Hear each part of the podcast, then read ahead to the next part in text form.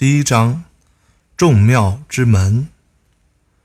道可道，非常道；名可名，非常名。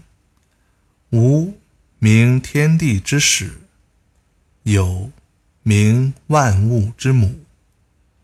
故常无，欲以观其妙；常有，欲以观其教。此两者，同出而异名，同谓之玄。玄之又玄，众妙之门。能够用言语解说的道理，就称不上是恒常的道理；能够用文字表达的概念，就称不上是恒常的概念。不能用言语述说的初始状态。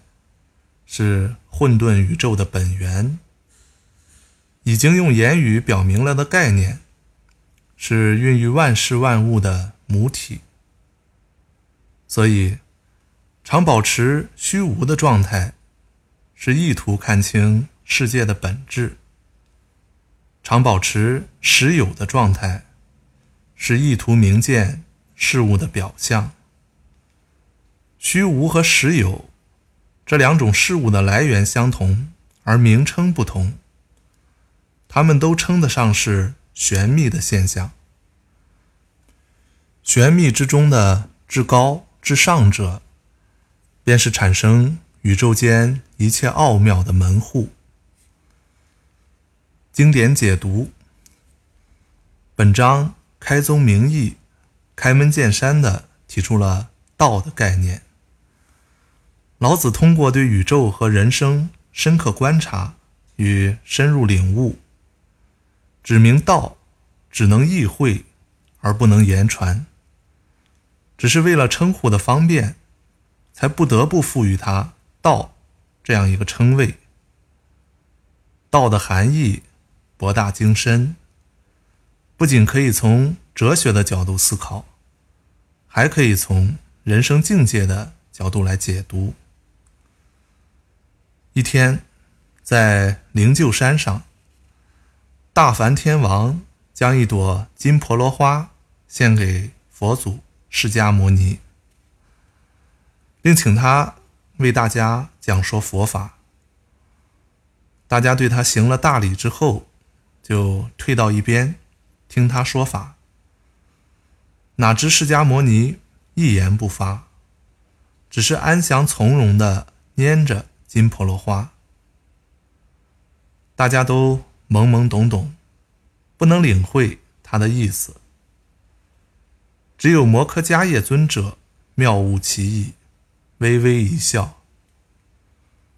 于是释迦牟尼便将花交到迦叶手中，并对他说：“我有普照宇宙、包含万有的精深佛法，熄灭生死。”超脱轮回的奥妙心法，能够摆脱一切虚假表象，修成正果。其中妙处难以言说。我不立文字，以心传心，于教外别传一宗。现在传给你。于是，迦叶便传得释迦摩尼。平时用的金缕袈裟和钵盂，成为中国禅宗眼中西天第一代祖师。那么释迦牟尼在众目睽睽之下，一句话也不说，而仅凭从容不迫、宁静安详的拈花，就能传法布道。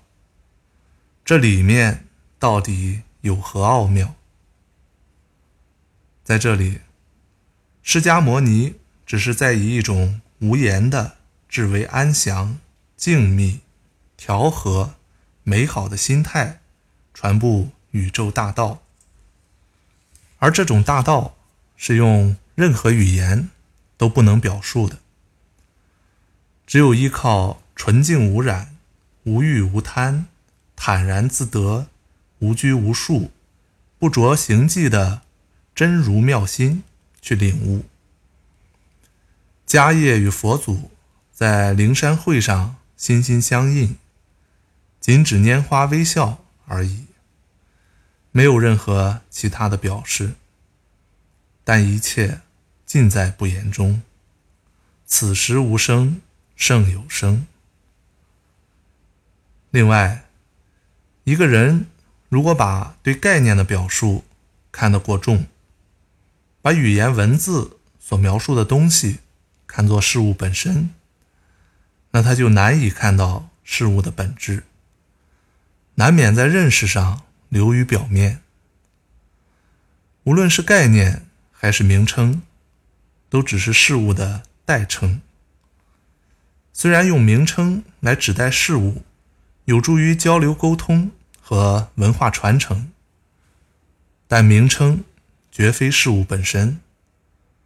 所以老子才说：“名可名，非常名。”打个比方来说，一个人名叫李四，但实际上他也可以叫王五。